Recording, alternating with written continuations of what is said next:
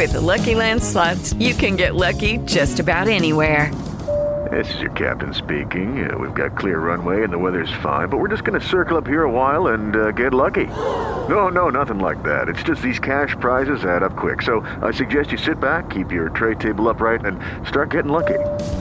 Play for free at LuckyLandSlots.com. Are you feeling lucky? No purchase necessary. Void where prohibited by law. 18 plus terms and conditions apply. See website for details.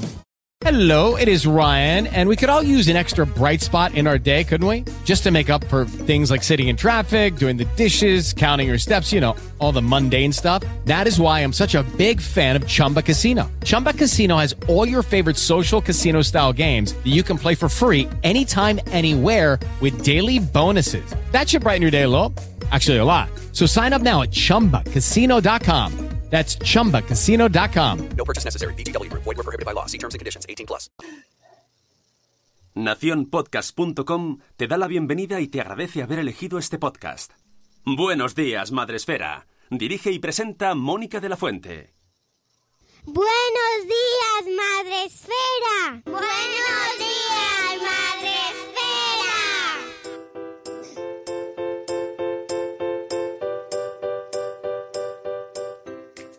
Buenos días, Madre Esfera. Hola amigos, bienvenidos un día más, un lunes más al podcast de la comunidad de Madre Esfera. Ya sabéis, los lunes eh, os acompañamos en directo para empezar la semana de la mejor manera posible y normalmente, usualmente acompañados. Eh, como siempre tengo aquí a mi compañero Sune. Buenos días, Sune, Muy buenas. con el toca a tope. ¡Toca a tope! Y la, y la Pfizer puesta. ¿Y la me, no- Pfizer? No, me he hecho fotos, no sé si va a funcionar, ya lo digo. Sin foto no vale, pero yo quiero hacerme la foto también, estoy deseándolo. O sea que vamos, tengo una ganas ya, parece ser que ya nos vacunan prontito, así que eh, por aquí ya dicen que huele, huele a vacuna, huele, huele.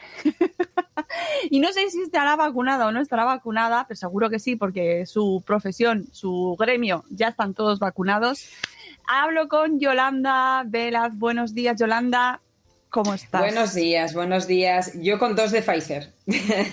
Dos de Pfizer, tú ya completa, dosis completa, Sí, sí, sí, nosotros nos vacunaron en febrero. enfermera pediátrica, eh, creadora de la web Nadie como Mamá, ganadora de nuestro premio Madre Espera al mejor podcast del año pasado y que me apetecía mucho charlar contigo para, bueno, pues saber un poco desde tu trabajo, desde tu profesión y también como madre, eh, cómo habías vivido eh, pues este año que llevamos a cuestas, que todavía la pandemia no ha terminado. No, no, no. Desde luego, eh, mira, como madre ha sido una sorpresa en el sentido que creo que, que nos ha pasado a todas. La cosa ha sido muchísimo mejor de lo que nos hubiésemos imaginado. Mis hijas acaban hoy el colegio. La pequeña no ha estado confinada en todo el año. Con cinco años no han estado confinados en todo el año. La mayor una vez.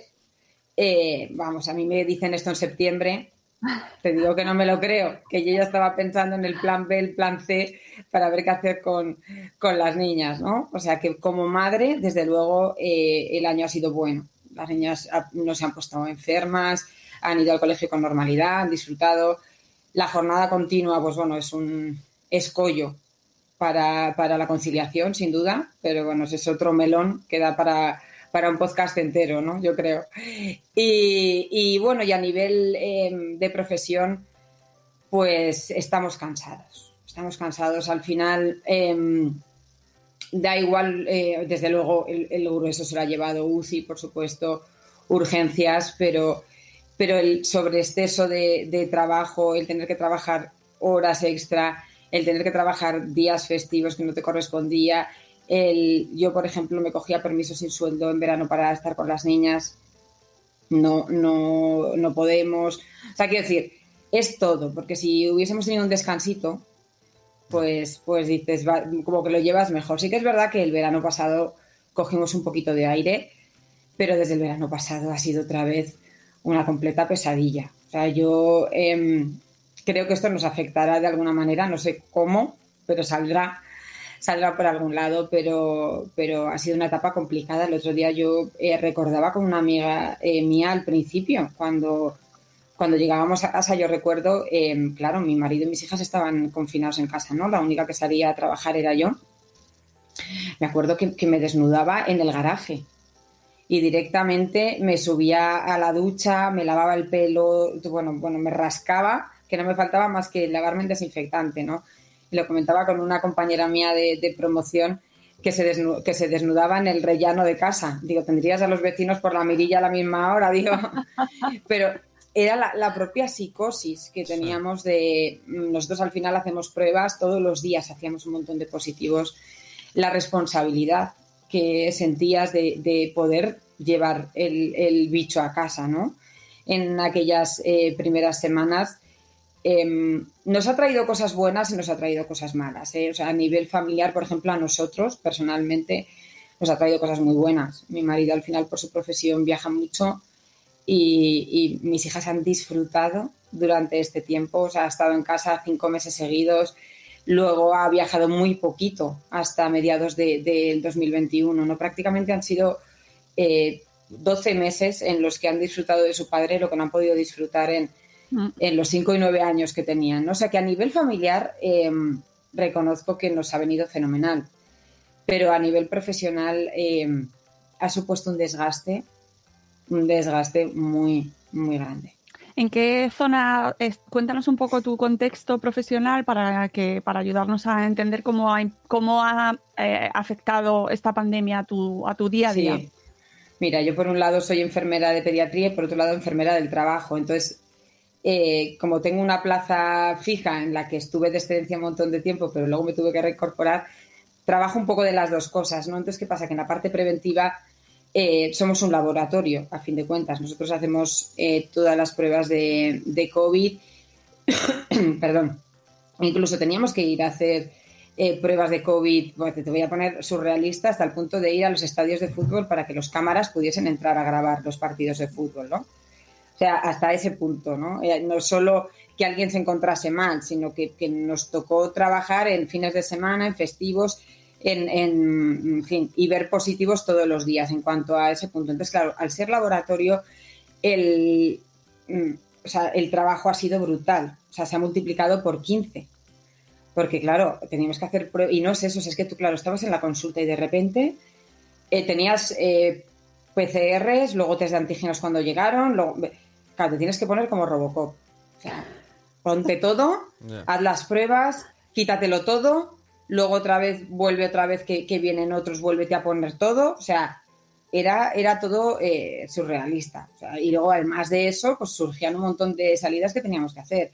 Lo, pues, por ejemplo, si, si con relacionado al fútbol, al final el fútbol mueve, mueve mucho y, y cuando empezaron a jugar los equipos, aunque el resto no hacíamos vida normal, los equipos se tenían que desplazar a otras comunidades autónomas. Había que hacer a todos los trabajadores del hotel, por ejemplo, ¿no? Si iba a ir un equipo de fútbol a un hotel, se hacía a todos los trabajadores del hotel prueba antes de que llegasen, por ejemplo, ¿no? Entonces, en cuanto a laboratorio, ha sido surrealista. O sea, hemos hecho de todo, lo que yo jamás pensé, hemos hecho de todo. A nivel de, de enfermería pediátrica, claro, también la angustia, entre comillas, de lo que se podía hacer online, hacerlo online, porque el ver a un recién nacido, ¿no? Con la circunstancia que aquello implicaba de, o el riesgo de, de- de poder contagiar, pues eh, claro, desde luego todo lo que era grupal se quitó, se pasó a formato online. Yo, por ejemplo, en las formaciones que participo, que yo participo en la parte de la llegada del bebé, ¿no? Eh, todo lo pasamos a, formato, a formato online y presencial, pues íbamos a lo muy, muy urgente, que no quedaba otra. O sea, que, que, pues que la madre estaba desesperada, que no había manera con la lactancia y bueno, pues con todas las medidas y, cuidados del mundo. Y luego, además de todo eso, eh, que estábamos agotados, eh, pues con la doctora Herrero, por ejemplo, hacíamos dos seminarios a la semana contestando dudas. Porque, claro, tened en cuenta que, que las embarazadas vivieron una situación eh, surrealista. O sea, lo que vivieron en Madrid, en Madrid una, una señora iba de parto a un hospital y conforme llegaba le decían que allí no podía dar a luz, que se tenía que ir a otro, ¿no? Imagínate ya la psicosis, el agobio. No sabían nada, no les habían hecho la analítica el tercer trimestre. O sea, bueno, o sea, aquello fue. Y estábamos horas, o sea, pero más de dos horas y de dos horas y media contestándoles, eh, bueno, pues a todas sus dudas y, y preguntas y sus angustias también de que el- sus parejas al principio no podían pasar a- con ellas al paritorio y todo lo que supuso, ¿no? El- los cambios de protocolo y, y la adaptación. Pero creamos ahí un- una pequeña gran familia que nos han ido mandando luego las fotos del- de, las criaturas y de, y- y de todo lo que, lo que hemos vivido, pero ha sido una etapa, debo decir, em, dura a nivel profesional, pero, pero muy satisfactoria también. ¿eh? O sea, la gente eh, está muy agradecida y creo que, bueno, pues que a nivel de enfermería em, también la gente ha sido consciente ¿no? de lo que era nuestra profesión, que mucha gente la pensaba un poco eh, siempre a la sombra del médico, ¿no? Y es algo totalmente independiente y creo que, que la pandemia nos ha ayudado también en eso. ¿Y por qué has dicho antes que el verano pasado os dio una, una tregua? ¿Por qué motivo? No, porque mejoró mucho, estuvimos muchísimo mejor.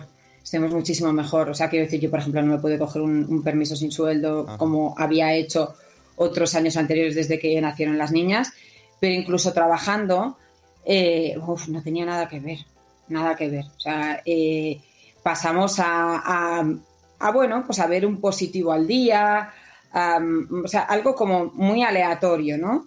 Eh, no a, a contar todos los positivos que habías hecho en, en las ocho horas de, trabajo. Y, y luego también nosotros en, en la vigilancia de la salud tenemos que controlar los contactos estrechos laborales, ¿no? En- si una persona era positiva, teníamos que ver eh, si eh, había tenido contactos eh, laborales, ¿no? Luego los rastreadores se encargaban de los personales. Ellos te llaman y te dicen con quién has estado en contacto, ¿no? Pero nosotros, los servicios de prevención, también nos encargamos de los laborales. Y aquello se redujo muchísimo. Primero porque ya estaba todo muy instaurado, las medidas, la separación, los EPIs. eh, y entonces, bueno, tenías un positivo en una empresa, pero no tenías que confinar a media empresa, como nos pasaba al principio, ¿no? Entonces sí que vimos una, una mejoría y luego también creo que a nivel psicológico la posibilidad de irnos a la playa. Para mí eso fue, o sea, el poder irme a, Castellón a estar allí unos días, ¿no? Que tampoco tuve mucha vacación, pero unos días a, a desconectar, a que yo me dio la vida, ¿no? Después de, de no haber salido en, en tantos, en tantos meses, ¿no? Antes eh, mencionabas que esto os va a afectar eh, eh, y que, bueno, es que además es algo que comentáis todos los profesionales sanitarios, ¿no? Cómo vais a, a- si os va a quedar este post, este eh, estrés postraumático, ¿no? De, de lo que habéis vivido, que es como un, un periodo de guerra prácticamente, ¿no? Hmm. ¿Habéis tenido algún tipo de atención, de, de cuidado, de, de atención psicológica como sector? O, o por lo menos tú en tu caso, ¿lo has recibido? A nosotros nos han dado la posibilidad, ¿eh? O sea, a nosotros nos han dado eh, la posibilidad. Yo, anímicamente, mm, o sea, estoy cansada, no he notado algo importante, pero sí que es verdad que mi experiencia tam- también a lo largo de los años es que, que cuando verdaderamente se nota es cuando paras, ¿no? O sea, tú mientras estás como el hámster en la rueda, vayas más rápido más, o más despacio, porque es verdad que también ha mejorado la cosa en estas últimas semanas, ¿eh?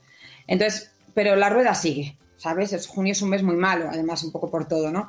Entonces, eh, mi miedo es, digo, el, día que paremos no sé, no, no sé qué nos va a pasar, ¿no? Pero nosotros, por ejemplo, a nivel eh, formativo nos han dado la opción, también hicimos un curso en el que nos, eh, bueno, nos orientaron un poco a cómo gestionar mejor este, este tipo de situaciones. Yo en- por ese lado no tengo, no tengo queja. Es verdad que nosotros hemos hecho un esfuerzo tremendo eh, en horas, sobre todo. Buah, hicimos una bolsa de horas brutal, que yo dije, ¿y ahora cómo recuperamos esto? ¿cómo vamos a recuperar esta bolsa de horas? Yo me acuerdo en junio del año pasado, yo tenía ahí un saco de horas que digo, ¿y, ahora qué hago con esto? ¿no? Porque, porque, claro, al final el trabajar días que no te corresponden son siete horas o siete horas y media, ocho horas, ¡pum! Y empiezas a sumar horas y aquello era, decía, vale, ¿y ahora, ¿y ahora qué hacemos con todo esto? ¿no? Eh, pero es verdad que eh, yo al final es eh, parte sanidad privada, ¿no? Y, y bueno, pues ahí ya cada uno se gestiona de forma diferente. A nosotros nos dieron, por ejemplo, una paga extra, nos, nos tenido un comportamiento que, bueno, que, que no te quita el esfuerzo, pero sí que por lo menos te, te, te sienta bien, ¿no? Pero, pero bueno, en lo público eh, el trato no ha sido el, el correcto. De hecho, a mucha gente que ha hecho esfuerzo, que cogió contratos eh, cuando nadie los quería, luego les han dado la patada. ¿no? Es, que eso, es que eso no puede ser. O sea, no puede ser, es desesperante y es denigrante también para la profesión, porque la famosa lista, ¿no? Tú entras ahí en la lista, te comes un marrón, te comes otro marrón y luego te, te quitan de encima con, de un plumazo, ¿no? no hemos creado X puestos por, por la pandemia, ahora ya ha bajado, ha bajado la incidencia, no, pues esos puestos desaparecen y, y vosotras os vais a vuestra casa, ¿no? Y ahora En esos que- casos sí que es muy triste. Ahora esto de que ya a partir de la semana que viene podemos, eh, no, podemos si queremos no llevar mascarilla por la calle y he visto también que tema discotecas lo reabren, ¿esto hay más miedo o con el tema de vacunación compensa y estáis, bueno, está todo controlado? A ver, yo creo que si la gente usa el sentido común, decir, a mí me parece bien que nos quitemos la mascarilla eh, cuando estamos en, en un espacio eh, libre, ¿vale? Libre, con distancia. De hecho, nosotros que vivimos aquí en un, en un pueblecito muchas veces salimos a la calle Claro. y si no hay nadie, yo les digo a las, ni- a las niñas también, porque mi hija tiene una responsabilidad tan brutal que no se baja la mascarilla ni cuando no hay nadie. Ya. O sea, le tenemos que decir, Es "Va- verdad, los Valentina, niños- pues- Se lo verdad, olvidan, ¿eh? se lo olvidan. Llegan a casa, se ponen a pintar y dicen que llevan la mascarilla. Sí, no, no, sí. exagerado. Y decirle, oye, Valentina, igual le recogemos del autobús, ¿no? Y tenemos como tres minutitos a casa que no hay nadie. Digo, cariño, quítate la mascarilla y respira un poquito. Y no quiere. No quiere. O sea, era una guerra. Ahora estamos consiguiendo que se la quite. Entonces, evidentemente, echa la ley, echa la trampa, sí, en espacios abiertos, pero que cumplan una serie Ya. De requisitos, ¿no? Entonces, el, el tema eh, de las normativas es como siempre. Pues hay quien la coge y lo hace a su, a su manera, no hace ni puñetero caso. Y, y, bueno, pues el tema de las discotecas no te voy a decir que, que a mí me quita un poco el sueño. Eh, al final, todo lo que sea un recinto cerrado, ¿no? Claro. En el que la gente está bebiendo, etcétera, claro, a mí a- al aire libre, bueno, pues me da más, más igual, ¿no? Una cosa muy importante, eh, tú además siendo enferme- enfermera pediátrica, el otro día además lo decían cuando se anunció el tema de las mascarillas, que se, ya se pueden quitar en exterior a partir del 26, siempre que exista distancia de seguridad, no lo olvidéis, no os juntéis a oler la- la nuca del de delante, ¿vale? Por favor. Eh, el tema bebés, tema bebés, muy importante, eh, Yolanda, porque sí que se ha hablado durante todo este tiempo que una de las consecuencias positivas, entre comillas, porque es muy complicado hablar de consecuencias positivas en una pandemia, pero era que eh, en cuanto a bebés y recién nacidos, el hecho de mantener distancia social y el uso de mascarilla, de evitar contacto, era benefici- beneficioso. ¿Qué, qué podemos decir de eso ahora que van a quitar las mascarillas en el exterior? Bueno, yo siempre digo que la pandemia ha traído también una parte positiva a las mamás, a las madres, que ya los pandemials, como les llamamos, a los pobres críos que han nacido en la pandemia, eh, al final eh, han podido tener una cuarentena tranquila en el que es necesaria una adaptación eh, si has decidido vivir la maternidad en pareja. Eh, eso ha sido maravilloso, ¿no? Las, el, o sea, el, el no tener esas continuas visitas, ¿no? De la gente pasando la tarde en casa. Y luego algo que nosotros como profesionales sanitarios lo habíamos dicho y nadie nos hacía ni caso, ¿no? No tocar a un bebé recién nacido, no cogerlo en brazos, no besuquearlo. No por el, no por el COVID, lo decíamos por la bronquiolitis, por la gripe y por todo. Y nadie nos hacía ni caso, ¿no? Entonces espero. Es que queda mal. que- ya, Sí, sí, que yo lo digo, lo digo mucho, pero la gente como que se molesta, ¿sabes? Es como, oye, que pues si no es no, que es gente- se molesta la gente- muchísimo. la gente dice, esta es una rara. Sí, sí, que sois unos rancios. No toquéis a los bebés, Yolanda. ¿Por qué no se debe tocar a los bebés? Al final, el sistema inmunológico de un bebé eh, está totalmente deprimido. Entonces, no solo por el COVID, sino por lo que hemos dicho, ¿no? Por cualquier tipo de infección que podamos transmitirles. Entonces, eh, no debemos andar toqueteando a, a un bebé. De hecho, nadie que no pertenezca a, a su grupo convivencial debería estar ahí toqueteando, ¿no? En estas circunstancias. O sea, yo espero que eso se pueda mantener a lo largo del tiempo, porque sí que habíamos visto, de hecho, había disminuido muchísimo las bronquiolitis, están otra vez repuntando. Entonces sí que sí que es eh, importante el hecho de, de, bueno, pues de mantener esa distancia con un bebé, que seamos consci- conscientes, ¿no? Y que les demos un poco de tregua a, a la pareja que está, que acaba de dar a luz y, y que puedan estar Ahí. so- solitos, ¿no? En casa. Ahí ya, ahí ya nos hemos pasado de confiados. La gente no va a pensar eso. Sí, a ver, yo digo, o sea, hay visitas que echas de menos, ¿no? Cuando es tu madre eh, y te traía el tupper con la comida y se llevaba la ropa sucia, esa visita la echas de menos, ¿no? Pero había gente que se venía a pasar la tarde a casa, ¿no? Y, y- y bueno, yo que siempre digo que, que las visitas que no sobran son con las que tienes la confianza total para que te vean de cualquier manera, que Mm. te vean llorando, que te vean con la teta afuera, que te vean de cualquier forma. Esas no sobran nunca, pero el resto. Claro, y fíjate que era al Eh, revés, el resto sí. venían y te decían, ¿qué puedo hacer por ti? Dame al bebé. que es como, no, si precisamente yo quiero estar con el bebé y que te vayas tú. No, no, y al final acababas haciendo un café Claro, en vez de y, te- claro. y- y sin el bebé. Exacto, todo mal, todo mal. Mm. Es verdad que cuando se habla de esto, se genera. somos un país muy de tocar, muy de contacto, y eso tiene cosas muy buenas. Pero amigos, que es que los recién nacidos no se tocan, no se tocan. Qué manía tenemos con tocar, que no se toca. Sí. Y Yo ahora, trabajaba con un, con un pediatra que les decía a las madres, ninguna le hacía ni caso, ¿eh? Pero siempre les ha dicho que al bebé no podía andar pasando de, de mano en mano, ¿no? Que no, que no era la opción. y ahora seremos un país de menos tocar. El otro día mi sobrina, que tiene 19 años, vio la noticia, además vive en Sicilia, vio la noticia de que íbamos a estar sin mascarilla. Estaba, estáis locos. Y yo digo, jolín, sí que como que tienen miedo, ¿no? Los, los chavales. O sea, hay como un cambio, no sé. Yo creo que otra- sí que nos va a afectar, ¿eh?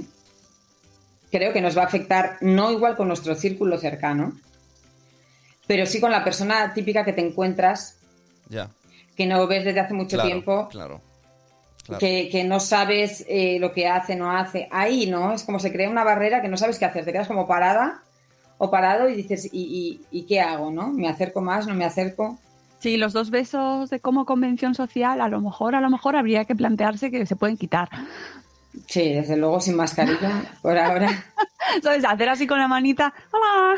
Como los japoneses. Sí, ¿no? pero queda, queda como violento, ¿eh? Sí, sí, sí, sí, pero, pero porque somos así nosotros, que somos tan de, de tocarnos todos, porque en otros sitios, como son mucho más despegados, pues les, cuest- les cuesta mucho menos. Además, recordemos que hay muchos países en los que no se ha generalizado el uso de la mascarilla, no, no les han obligado a usar la mascarilla No, en el no. exterior.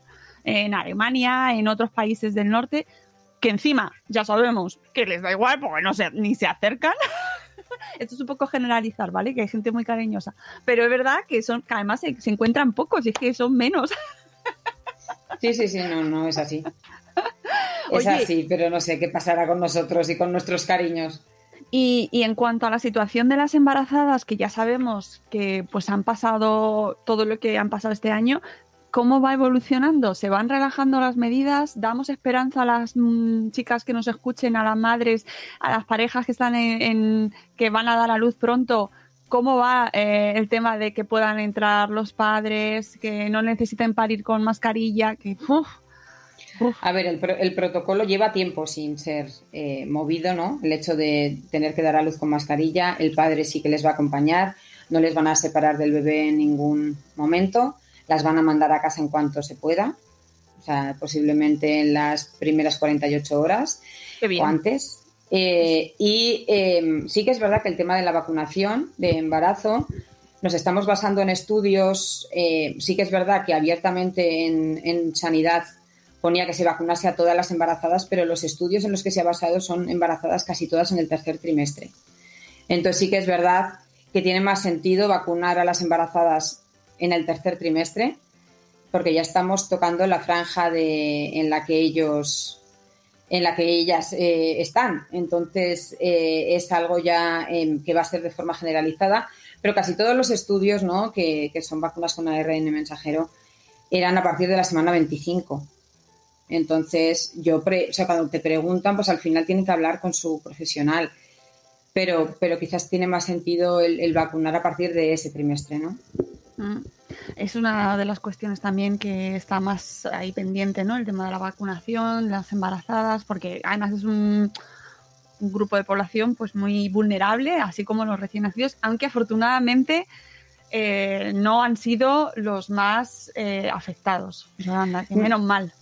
Menos mal. Me voy a tener que ir, chicos, pero os Sí. digo, para, así para terminar, conclusión, Es verdad que se ha visto que, que al final si una embarazada se contagia de COVID, eh, bueno, pues eh, se puede empeorar ¿no? Eh, la sintomatología ya porque de base mm, pues ya tiene también un, bueno, a nivel respiratorio está más, mm, más limitada, a nivel circulatorio. Y luego otra cosa, se tiene que anticoagular a las embarazadas que sean COVID positivo, ¿vale? Y ahí se queda la cosa. Es, es por todo lo alto. Eso que os quede clarísimo. Vale. Pues eso lo mensaje súper importante apuntadlo. No te quito más tiempo, Yolanda, que sé que nos Sí. has, has hecho un esfuerzo enorme para estar con nosotros hoy, así que te mando un beso enorme y hablaremos contigo seguro más adelante. Cuídate muchísimo y, mil, gracias por acompañarnos. Escuchad a Nadie como Mamá en su podcast y seguidla en sus cuentas porque hace- haces un trabajo maravilloso. Yolanda, muchísimas gracias. Hasta luego. Gracias, chicos. Chao. Adiós, adiós.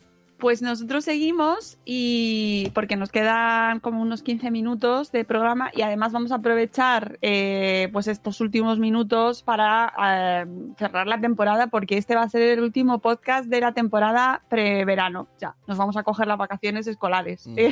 Oye, en, en lo que estaba diciendo, que me ha venido una cosa que te estaba contando, que te estaba contando a ti antes, ¿no? Que, que por culpa de los protocolos de ahora, cuando tienes un familiar enfermo, se queda solo. O sea, se tiene que quedar ingresado solo y no puede nadie entrar. Eso, esto, aquí hay que hacer algo. Me parece fatal eso. Ya, el tema de los protocolos Claro, dicen, no, el COVID, el COVID, ya, joder, pero no sé. Bueno, Sí, eh, ojalá se pueda mm, ir flexibilizando y, y porque es que son situaciones, y esto lo hemos hablado ya más veces, que pues eso, no es normal que en un bar tú te puedas juntar con seis personas en una mesa. No sé si son seis, ¿eh? hace mucho que no piso un bar, pero día, ¿quién- eh, ¿Quién lo dijo? No, pues ya no sé si era Margot, no me acuerdo. Alguien, algún conocido nuestro que le pasó con una con su hija de 15 años que tenía que entrar sola a urgencias. Sí, sí, sí. Es que el, el otro día lo leí también. A un bebé, en- a la madre la, la echaron también. El padre se tenía que quedar Claro, es fuera, el niño solo. Eh, eso, que no tiene mucho sentido que tú puedas estar en, una, en un recinto cerrado como es un bar, eh, tomando que, mm, oye, no tengo nada contra ellos, pero que es que es un poco contradictorio, ¿no? Que puedas estar ahí juntos y, y en una consulta cuando te van a dar, o sea, en una revisión, por ejemplo, en las revisiones de, del embarazo, ¿no? En la del segundo eh, trimestre, que es la, una de las más delicadas, que no puedas estar acompañada, que no puedas estar acompañada en las ecos, que, pues hombre, eh, mira, dice Atlante 83, ya, ya tengo estampado solar, es verdad, es que esto, oye, mientras cierro la persiana, dale al tema agenda, a la musiquita, porque Ah. eh, no nos podemos ir Hombre, de la temporada sin bailar. Agenda. venga, ahí baila, ese último.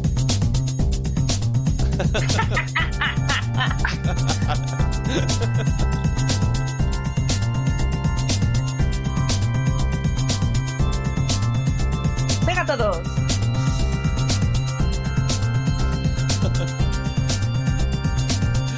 Me he acordado del GIF que nos pasó Margot de hace un año en Salud Esfera.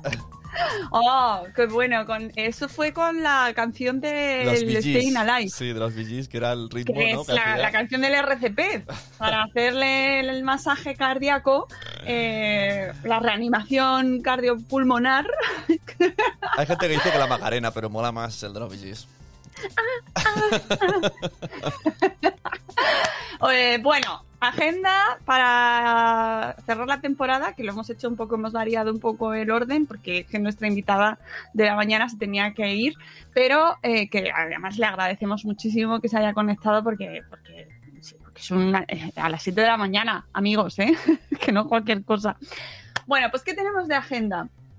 En principio, así cerrar el año, la temporada, no el año, la temporada madresférica, pues esta semana mm, más o menos tenemos mm, podcasts, que ya eso los iremos publicando, podcasts en, en tanto en Madrefera como en Salud Esfera. Y ojo porque eh, además en Salud Esfera se viene podcast, eh, se viene podcast sobre osteopatía que puede ser Puede ser, host- Que- puede ser osteopatía.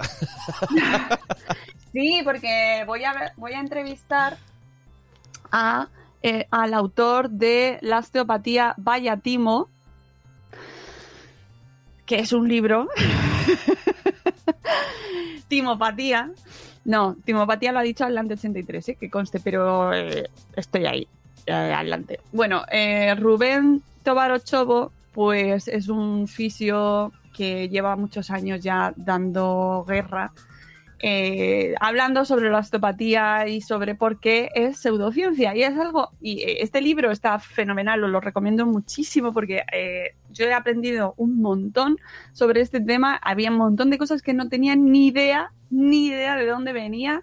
Y, y antes lo hablaba con Sun antes de empezar el programa, hemos normalizado muchísimo el tema de la osteopatía porque es que está en un montón de sitios y es, es que hay pediatras que recomiendan llevar a los bebés al osteópata nada más nacer. Y bueno, esto lo hemos hablado con María José Más, que es neuropediatra, que no es que lo diga yo, que es ella la que ha dicho, no llevéis a los bebés a los osteópatas, porque no les hace falta que les recoloquen el cráneo, que en los bebés, en los neonatos, están, os recordamos, mm, no se pueden tocar, porque no están todavía, eh, ¿cómo se llama?, soldadas las, eh, la- las partes del cráneo, los diferentes huesos, y es muy peligroso, no se debe tocar, y de hecho, siempre hay una cosa que se te lo dicen, ¿no?, cuando tienes un niño, y es como, tenés cuidado con la cabeza, Sí. porque tiene todavía, se blandita, la fontanela. Fontanela, exacto. Pues mi hija pequeña, de, se- con tres semanas, se nos cayó como un Angry Bird del carro, como un Angry Bird. O sea, ¿sabes esas plataformas que no compréis por este motivo? Se subió mi hijo a la plataforma de estas rodines, hizo contrapeso, la niña hizo... Porque a los bebés hay que tenerlos atados, aunque sean eh, como hasta que estén como un gusiluz, hay que tenerlos atados, y esto no lo sabía. Ese día lo ¿Cuántos carros? Mira, ¿cuántos Ese bebés he visto volar? claro, y a- voló, fuimos de urgencias y al final, después de muchísimas pruebas, fue en plan, bueno, hemos tenido suerte todavía, gracias a la fontanela, que no está cerrado todo, pues bueno, no ha pasado nada. A ver, que, que los bebés tienen un índice de, de resistencia interesante, pero aún así Pero- eh, hay que tener cuidadico, que la cabeza, que son, son vulnerables, son, pues eso, están ahí, a- no, han no están terminados de hacer, son Claro. como bollitos recién sacados y, del lo, horno. y lo del cuco, claro, tú dices, no, lo tengo en el cuco, ¿cómo se va a caer si, si el cuco mide mucho, está ahí, que no se mueve? Pues, pues sí, hay que atarlos. Hay que atar. No, no, o sea, lo de, las, lo de los niños y las sillas de paseo y de los carros, o sea, es que, mm, vamos, el hombre bala Sí, sí, muchísimo. O sea, a tope lo he visto. Y entonces, claro, se sientan ya cuando son un poquito más mayores, no se, no se abrochan, se quejan, no se quieren abrochar, se los quitan. No, no, no, atados, siempre, por favor. A máxima seguridad, no dejéis, y luego otra cosa, por ejemplo, no dejéis a los bebés solos en un cambiador, jamás, never. ¿Vale? No, no. Aunque penséis que no se van a mover, aunque penséis que eso, eso es como una ameba, no se mueve. Sí, sí se pueden mover, se en pueden ese caer. segundo, en el Vale. segundo que te giras a buscar la esponja, Mira, dice Atlante 83, la osteopatía es la homeopatía de la fisioterapia. De hecho, hablamos mucho de homeopatía en el podcast. Bueno, mucho. Eh, se- sale.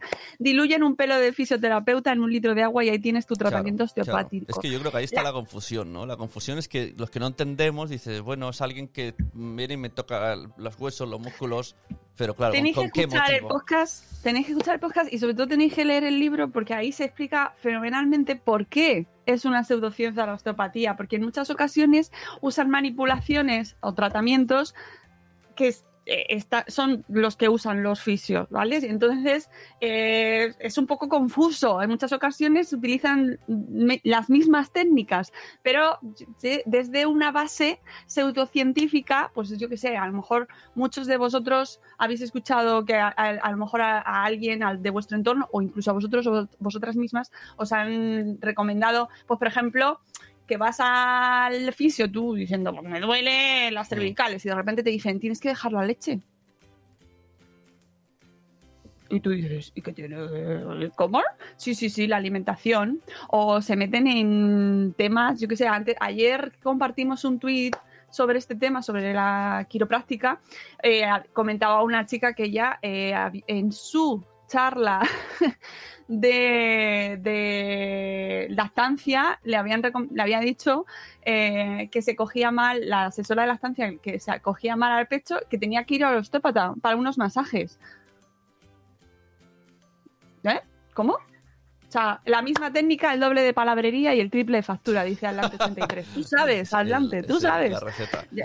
Yolanda Salvatierra desde Facebook nos dice que luego se escucha feliz día y tenemos mucha gente en Facebook, por cierto, que a las que voy a saludar a Marta de Mujer y Madre Hoy, a Lu- Lucy Chivimundo, tenemos a Elvira Fernández, buenos días Elvira, que ya te queda poco, ella nos coge para las vacas, Caterina Ah, mira, Ortiz, eso es una buena agenda. Agenda, los niños están en casa, a menos que tengan una- un casal escolar, Oh. esto como le llamáis en Madrid.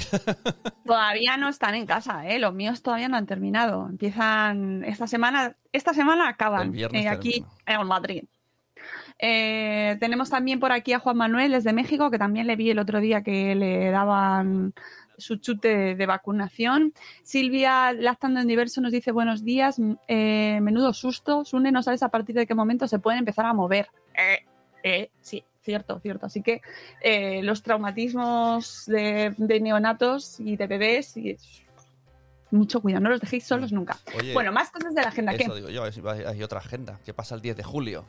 Ahí está, ahí está. Es Ahí que eso era, eso era el meollo. Hay alguien que se ha enfadado, nos ha puesto un, un icono de me he enfadado. No sé si es porque no le ha gustado o porque a lo mejor nos está viendo algún osteópata. ¿Dónde, dónde ha sido eso? en, la- en las, en los iconitos aquí donde estamos retransmitiendo nos sale, no sé si te salen a ti, Ah, pero a mí me sale, un- me sale una cara así como de... "Mm, Estoy enfadado. que puede ser que sea un osteópata una osteópata o que no le haya gustado porque ha llevado a sus hijos o ha ido. Que eso sí que quiero dejarlo claro. Esto no es una cuestión, y además Rubén lo explica muy bien en el podcast y siempre hay que decirlo. No es una cuestión de echar la culpa a eh, los padres que han ido o incluso los profesionales que lo hacen, porque eh, la mayoría de los casos, y además Rubén lo explica fenomenal, lo hacen pensando que es lo mejor del mundo, o sea, y, y están convencidos de que lo hacen bien. Entonces no es una cuestión de decir, Joder, es que eres un, eres el demonio, ¿no? O sea, no, lo estás haciendo mal apuesta, ¿no? Mucha gente, la, claro, es la, es la cuestión que ellos están convencidos de que lo están haciendo bien y Mm. además, como es una, en el caso de la osteopatía, es una situación que tiene que es muy confusa en muchos países, eh, pues eh, hay sitios en donde está totalmente legalizada, en otros no, ¿sabes? Entonces, claro, ahí pues, confunde, confunde a la población, nos confunde a nosotros, confunde a los profesionales y, es muy complicado eh, divulgar sobre este tema sin que no se genere ese, esa, esa ira, ¿no? Bueno, el caso, que tenéis que escuchar ese podcast, que, que va a haber más podcasts en Salud Esfera, así que pronto tendréis más novedades en vuestro feed pero que el 10 de julio vuelve el espacio Madresfera. Y madre mía, cómo nos está preparando el terreno el amigo hematocrítico. Madre mía, la que se ha liado este fin de semana. ¿Qué va a hacer? ¿Ha hecho, ha hecho ha hecho quedada? No te has enterado, ¿no? No, te has enterado de lo que ha pasado. No. Bueno, pues es que resulta que eh, Hematocrítico, que estuvo aquí con nosotros el Sí. otro día presentándonos sus nuevos libros de literatura a partir de los 10 11 años, pues compartió y además escribió en la revista GQ un artículo sobre una colección de libros que ha sacado un ilustre escritor al que no voy a nombrar porque no me apetece tener problemas legales, eh, pero un señor, pues un señor, ¿vale? Un señor. no voy a decir nada Vale, más. pues creo, creo que puede, vale, creo que algo sí ya me suena. Pero no, no sabe que iba por ahí. que llega, o sea, tomando una copa de vino, llega a la conclusión de que los niños de España necesitan literatura buena, no como la que hay, ¿vale? Que tienen que leer a la Iliada, que tienen que leer cosas de condiciones. No, no, no el pirata garrapata. ¿Sabes? Por ejemplo, ¿vale? Eso lo dice este señor. Y entonces, claro, ¿qué ha pasado? ¿Qué ha pasado? Pues si es que era lo que había, era lo de que, pues es lógico que, se ha enfadado mucha gente, porque eh, hombre, es que el sector de la literatura infantil y juvenil, precisamente en nuestro país, goza de muy buena salud. A pesar de que, esto lo hablamos mucho, los escritores y los autores de, y las autoras de literatura infantil y juvenil siempre se quejan de que se les considera como de segunda, ¿no? Como escritores de segunda. Y claro, esto pues viene a confirmar esa creencia, ¿no? Ya, que, claro. que no, es que estos ¿Qué es eso? Es un- Enseñarles es- la vida, es un- enseñarles la vida de verdad. Un ¿no? Es hacer el IVA, hacer el IVA. ¿Eso cómo se llama? ¿Qué, qué tipo de explaining sería? ¿Literatura explaining? Eh, cipotudo explaining. Otras.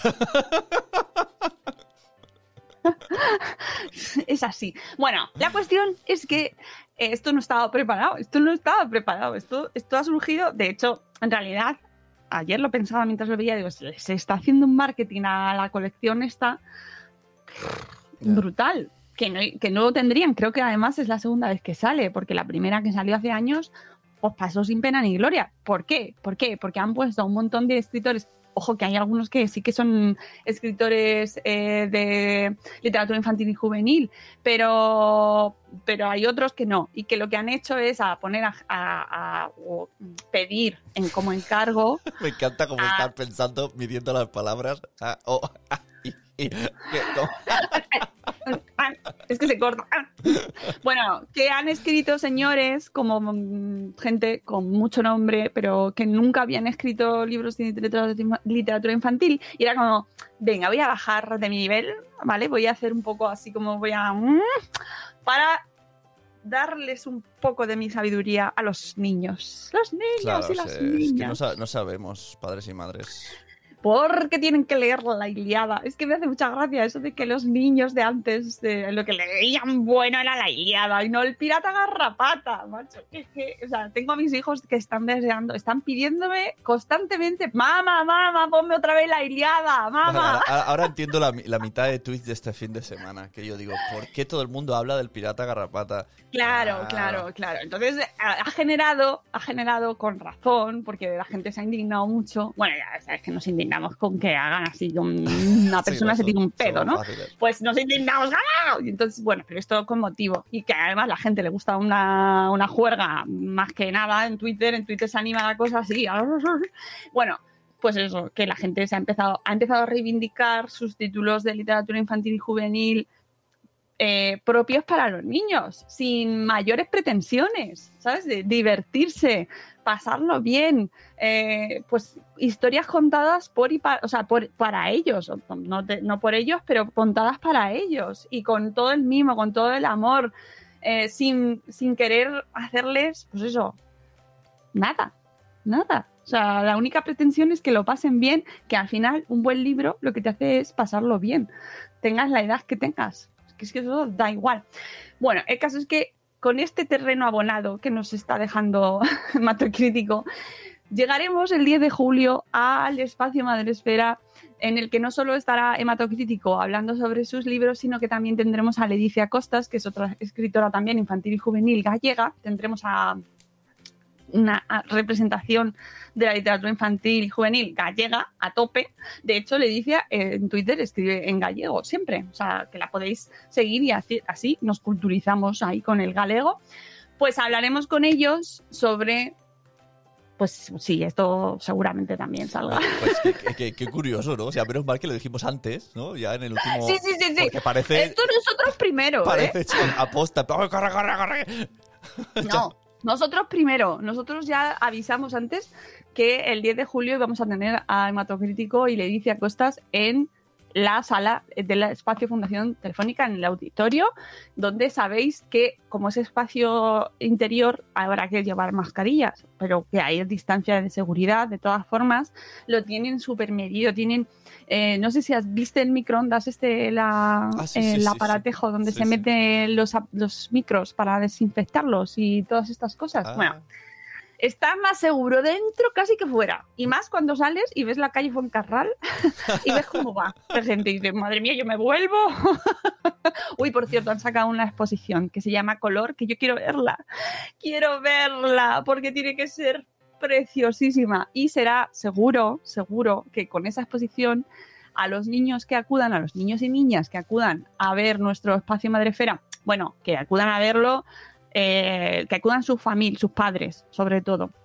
Los que sean más pequeñitos, que se quieran ir al taller educativo, eh, pues se pueden ir al taller con que nos preparan. O sea, es que además es exclusivo para ellos. Es que están, o sea, es como, pues eso, con tu monitor y les llevan a ver la exposición, se la explican a ellos solitos, de- jugando, haciendo, preparando dinámicas solo para ellos. La hora y media que nosotros estamos grabando, ellos están pasándoselo pipa y encima cuando salen, a mí me cuentan toda la historia siempre de, del- de la persona que es protagonista de la exposición. O sea, bueno, les tengo culturizados a mis hijos. Oye, ahora me acordado una cosa que yo, claro, no habíamos hablado de esto antes. En el último espacio había dos, dos chicas jóvenes que, Ay, claro, no. la madre diría, tienen que escucharlo porque les interesa. Pero No, no eran dos chicas, era un chico y una chica, acuérdate. es verdad, chico, una chica, es verdad, que con la mascarilla no se veía. Eh, que luego, no sé si tú viste las señales corporales. Pero bueno, de hecho yo se lo dije, yo se lo no, dije, digo, os habéis no. aburrido. Creo que no querían No, estar. pasa- No, no, es que tenían frío, tenían frío. Según nos dijeron que estaban heladas, pero sufrí, porque sufrí. claro, se mantiene la temperatura pues para gente como nosotros, ya mayor, que nos estamos deshaciendo. Pobrecicos, a mí me dio un poco de pena. No sé, no sé si, si esa excusa del todo es verdad o no, la dijeron para... No, los niños que se quedan a verlo, de hecho seguro que se quedan niños en- para ver a Hematocrítico y a Leticia porque a- a- o sea, es que tienen muchísimos fans. Claro. Acordaos el otro día Itzel. de cuando estuvo aquí, Mm. los hijos de Itzel de cachito a cachito, que, que, que, que además luego Hematocrítico, que es más majo que las pesetas, les mandó un audio dedicado, Ah, sí, que lo sí, sepáis. sí, me lo ha dicho. Sí, sí, sí, sí, qué fuerte. Sí, sí, sí. Entonces, eh, aprovechad la ocasión que no vienen a Madrid, además hace un montón que no venían a Madrid y no vienen muy a menudo y podéis eh, que, pues eso, que os firmen los libros. Yo no sé si ese protocolo COVID cómo va, ¿eh? No lo sé, no lo sé, pero bueno. Yo qué sé, le llevas el Hola. spray, este, hay unos sprays majísimos que haces así, y desinfecta y todo. Pues me hace gracia cómo ha cambiado las cosas del protocolo, ¿no? Igual que decía que al principio nos desnudábamos antes de entrar, cuando te venía un paquete de una mensajería, era como, no, déjelo ahí y mañana lo cojo. Pues acuérdate, acuérdate de los Aneto, que, que llegaron a las casas de España en media, en plena pandemia y bueno, bueno, bueno, bueno, o sea, no, lo voy a dejar ahí tres semanas. hasta que- Menos mal que los Aneto no caducan así en Sí, claro. corto plazo. Pero sí, sí, luego te subían. A mí me ha pasado muchas veces que me subían los paquetes en el ascensor. Sí, Me llegaban los paquetes en el ascensor y era como, madre mía, Bueno, cómo, se, cómo por- se vayan. Por lo menos veo, la verdad es que si te pones a pensar, eh, yo creo que estamos mucho mejor de lo que pensábamos que estaríamos el año pasado por estas fechas. Sí, bueno, y es que la vacuna, la vacuna, la vacuna está ahí. Y, y el hecho de que quiten las mascarillas en el exterior, aunque luego mantengas las, las mm, aunque luego, por ejemplo, no te las quites si ves que hay mucha gente, para ir al centro de Madrid no la quitéis. Ya os lo digo. Ya. No la quitéis porque hay muchísima gente, de verdad. Pero bueno, si sales al campo o Claro. zonas que estén poco pobladas, pues sí. Claro, eso eh, es lo, lo que decía nuestra invitada antes, que a mí me pasa cuando voy a buscar a los niños al cole, a veces estamos los tres solos durante cinco Hombre, minutos tú en tu caminando. pueblo. Claro, y mi hija me dice, ¿me lo puedo quitar? Digo, pues si estamos solos, y hay ovejas solo. tu pueblo, el pueblo de los zombies. Dice adelante 83 que yo quiero ir a la fundación, que él quiere ir a la fundación telefónica cuando se os pueda achuchar. A- eh, mira, mm, qué guay. O sea, de verdad, lo que pasa que eh, ya el próximo será, bueno, ahora tenemos el 10 de julio este y luego habrá otro en noviembre. En noviembre será el siguiente espacio Madrefera, seguramente, ¿eh? Luego no sé exactamente de aquí, no hemos mirado agendas ni nada, pero que nos queda uno más y será pues más o menos así echando cuentas, supongo que por noviembre, no sé, ya veremos. Eh, la combo para acompañarnos el 10 de julio, que ya sabéis que podéis ir presencialmente o verlo a través del streaming, pues para coger entrada, reservar sitio y estar con nosotros, eh, saldrá seguramente o finales de esta semana o la semana que viene, ¿vale? Así que lo compartiremos en nuestra newsletter diaria, que os recuerdo que os podéis suscribir. Siempre en los programas ponemos el enlace para que os suscribáis. Hay un canal de Telegram eh, donde de noticias, de difusión de noticias, donde también os podéis suscribir, que también está en la descripción del programita, del podcast, y ahí os enteráis de todo, pero antes que yo, prácticamente. O sea, es una cosa, sale ahí y no, no ni, casi ni contamina. O sea, genera poquísima contaminación, ¿vale? Mucho menos que un NFT. Dice Atlante83, ¿os acordáis de los portales de desinfección que querían poner en todos lados? Con ultravioleta, ozono, vapor alcohólico. Es verdad, es verdad, ahora ya, ahora ya nada. ¿Y qué pasa Pero con bueno. esas empresas que se dedicaron a solo vender mascarillas? Yo creo que es un negocio cortoplacista, ¿eh? Ojo con las mascarillas, no las tiréis. Esto lo decía Pablo Barrecheguren, nuestro invitado de uno de los podcasts de hace poquito, que es... mm, es que iba, no, iba a decir neurocientífico. Sí, es neurocientífico, efectivamente, el doctor Pablo Barrecheguren. Pues él esto lo decía él en un tuit el otro día y tiene toda la razón. Sí. No tiréis las mascarillas, porque cada vez que tengas un constipado, cada vez que tengas una infección o o tengas que ir a algún sitio que vaya a ver mucha gente, que tengas un poco de pues de, de tos o que no sepas muy bien si estás pues lo que tienes o por simplemente por precaución porque vas a visitar a alguien que a lo mejor está enfermo x motivos se usa la mascarilla no desterremos las mascarillas de nuestra vida porque pueden ser muy útiles ya lo hemos visto Y tanto. no solo en, en, esta, en este caso de la COVID, sino, pues eso, ir a un hospital, ir a ver a alguien que tiene eh, a, una- a un recién nacido, por ejemplo, sin tocar, ¿vale? Claro. Sin tocar tu mascarilla. Sí, ya, eso, eso está bien. Lavado de manos, que se quede el lavado de manos, más, más lavado de manos. ¿Vale? El, el gel hidroalcohólico, pues tampoco pasa nada, dejar un botecito cerca de nuestro eh, siempre. El uso de guantes, el tocar menos. Yo eso lo veo fundamental, el quitarnos un poco la costumbre de tocar, que a mí me cuesta mucho también, porque yo también soy muy de moki moki, pero, pero hay que dejar de hacerlo. Oye, pero que además todos ganaríamos ahí. Mirad los japoneses, ¿no? Eran los japoneses los que llevaban las mascarillas antes Sí, siempre y los sí, veíamos sí. como, uy, los japoneses. ¿Qué tiene, no? ¿Qué sí. tiene? ¿Qué tendrá? ¿Qué tendrá? A lo mejor no tiene nada. Qué exagerados son. Qué exagerados son los japoneses, qué exagerados. Ya. que no lo iba a decir. Yo el otro día miraba por la ventana, de que se te, además se me ha quedado la costumbre de de repente me quedo mirando por la ventana y me acuerdo de cuando estábamos confinados y mirábamos por la ventana Ya. en esa como en ese ansia, ¿no? De decir, Dios mío, ¿qué está pasando? Quiero salir, no puedo salir, es como ¡ah! y veía a todo el mundo en la calle con la mascarilla y decía, Daba madre mía, qué fuerte. Sí, sí. Los primeros meses daba mucha cosa. Este verano nos podemos poner las mascarillas de tanga, dice Adelante 83. Eh, no sé si es buena idea eso, ¿eh? Hay, mascarillas que tienen más tela que tangas. Uh. no me gusta mucho. La visión ahora en mi, No, en mi eh, cabeza. el otro día me pasaron un meme que dicen que ahora la mascarilla tiene que ser por la nuca para recuperar la forma de nuestras orejas. Que te apriete para atrás. Ah, eh, ah, lo de los memes es maravilloso. El, el otro día compartía Blanquita, nuestra la Bienpe, en, en Instagram, que a partir del 26 de... ¿26 no? ¿26? A partir del 26 empieza... eh, tu cara me suena. Oh. ¡Chistacosfera! Claro, pues claro. de la Bienpe. Esto Claro. de la Bienpe. A mí me Y- ha pasado en algún cumpleaños en un parque que que encima como hemos cambiado de coles, como no conozco a nadie. Es como, ¿quién sois? Bueno, a mí, eh, o sea, eh, yo tengo muy. Entre que tengo poca visión, que te están llamando. Sí, tengo poca visión en general. Ya he perdido mucha visión. Y luego que tam- o sea, no me quedo con las caras así mucho y con la mascarilla.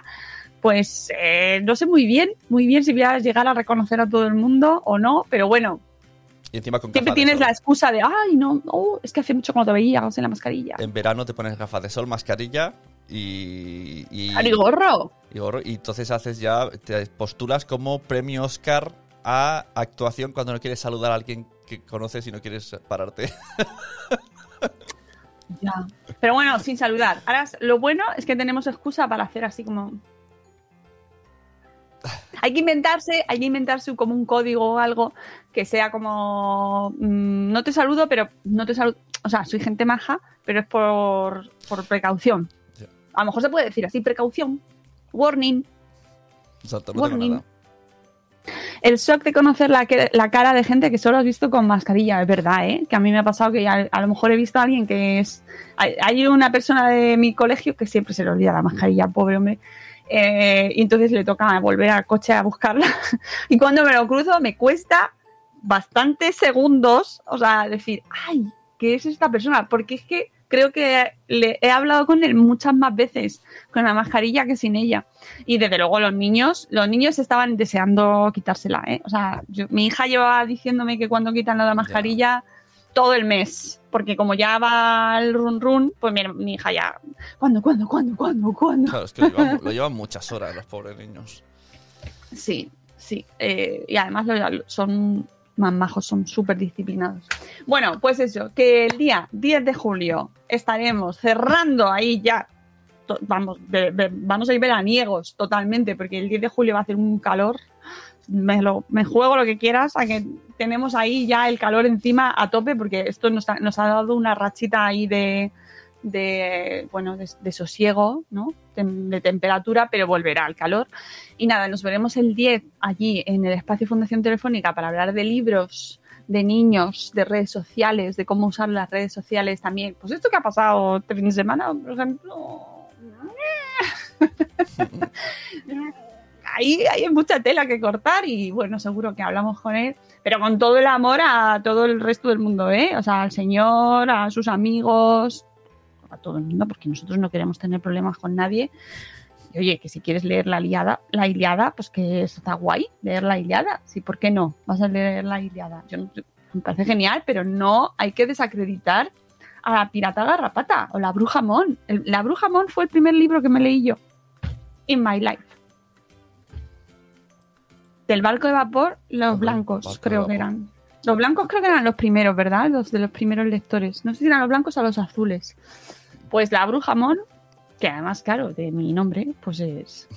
Bueno, pues eso, que os esperamos allí el 10 de julio y que más o menos ya mm, vamos cerrando, que la semana que viene seguramente o sí, seguramente tendremos el podcast de Sabor Esfera que nos falta del mes de junio para cerrar y que eh, lo que sí que vais a tener son podcasts en diferido porque sí que tenemos podcasts ahí guardados en, la recámara así que seguiréis escuchándonos ahí a tope a tope que tenemos un montón de podcasts todavía por sacar eh o sea tenemos el de Silvia el de Silvia que está Silvia no te preocupes que va pronto. Silvia de Latan en diverso. Pero que los vamos los vamos distanciando y a- pues no sé lo que nos queda todavía pero todavía nos queda porque me falta todavía por grabar o sea que nos quedan podcasts todavía, aún no nos vamos a ir de vuestro feed, pero sí nos vamos a ir del directo, salvo que haya alguna cosa muy urgente que os tenga que contar, que entonces pues hacemos un directo así de ni, ni, ni, y bailamos un poco y hacemos ahí como una noticia noticiosa. Amigos, que nosotros nos vamos a ir, que volveremos después del verano, que espero que ya todos mm, morenos no, porque yo desde luego voy a tener el mismo ca- No, pero como mucho rosa, tema como mo- el iconito de Madrefera. El tema moreno, ya sabéis, eh, el sol no es tan bueno y hay que protegerse. Y ir a sombra y ponerse protector, y la mascarilla también. Eh, hay- que hay- tenemos podcast en Salud Esfera, Salud Esfera. especial. Una trilogía mm, sobre el melanoma, la trilogía sobre el melanoma, que os recomendamos mucho. Que la gente, yo he visto un montón de gente quemada ya, y que cada vez que veo gente quemada me duele a mí, me duele a mí, por favor. Mucha crema, mucha crema. Tenéis que poneros crema protector solar todo el año, todo el año. Es que esto es una cosa que no se dice, pero es que hay que usar crema fotoprotectora todo el año. Pero ahora hay que, lo que hay que hacer, además de usar la crema fotoprotectora, es huir del sol, evitarlo, ¿vale? Gorro, ropa, mm, intentar ir por la sombrica, ¿vale? No quedarnos al sol como los lagartos, que el sol no es bueno, que ya nos va a dar cuando cruces así la calle y tal. El otro día vi, creo que era en un TikTok, un chiste que decía, como, dice, la gente que en verano va- lleva solo visera y solo se cubre los ojos. Dice que ahorre un, po- que ahorre un poquito más y se cubra la cabeza también. Por favor, que es muy peligroso, que el sol de verdad que mm, nos va a dar, nos va a dar, no os preocupéis por la vitamina D, que de verdad que nos va a dar, que todo lo- hay, hay pseudociencia también y, y magufos que también están diciendo que, que si te echas fotoprotector no pillas vitamina D, que entonces que nos quieren, que nos quieren hacer daño con los fotoprotectores. Mira, no. Bueno, ahora ¿Vale? me ha venido el otro día una chica preguntando esto tipo que mete el micrófono a las personas por la calle y no lleva mascarilla. Le decían, ¿por qué no llevas mascarilla? Y decía, porque yo soy respiracionista. Sí, sí, sí, sí. Bueno, no voy a contestar a eso porque ya, te- ya tengo bastante con el programa que hemos tenido hoy, que me he metido con los ostópatas del señor, no sé cuánto. No quiero, no quiero más problemas hoy. Yo, yo Seguro que hay algún ostópata que es defensor del señor. ese, y Yo entonces, es eh, decir públicamente que estoy, soy anti respirar. No respiráis. No respiréis, no respiréis porque está lleno de, de cosas. Bueno, que nos vamos, que os cuidéis mucho todo el verano, que seguiremos por aquí, ¿vale? Que, que seguiréis pudiendo escuchar nuestros podcasts y que volveremos en septiembre o, pues no lo sé, muy bien todavía, cuando volveremos porque es que tenemos que descansar, porque estamos agotados. Yo no sé vosotros, pero yo estoy muy cansada, estoy muy cansada y necesito descansar. Así que volveremos después del verano. Espero que con un poquito más de ánimo y de, de- vida, porque no puedo más. Y eh, que os cuidéis un montón y que os echéis protector solar, ¿vale? Gracias a todos los que habéis est- estado todos estos directos con nosotros. Sune, cuídate mucho estas vacaciones, ¿vale? Por favor. La mascarilla ha estado mucho mejor este año, así que bien. Venga, ¿ves? Es verdad, no, ni alergia ni nada. Nada. Dale a la musiquita y nos vamos, amigos. Os queremos luego. mucho. Hasta luego, Mariano. Adiós. Gracias a todos. Que añadas tú la leña, crianza y salud, siempre con humor. Los jardines que tocamos son siempre con mucho amor. Pasen y vean este morning show. Yo les prometo que se van a reír mucho. Ah, ah. Y aquí les dejo con la Mónica. Ah, yeah, yeah. Buenos días, madre fera.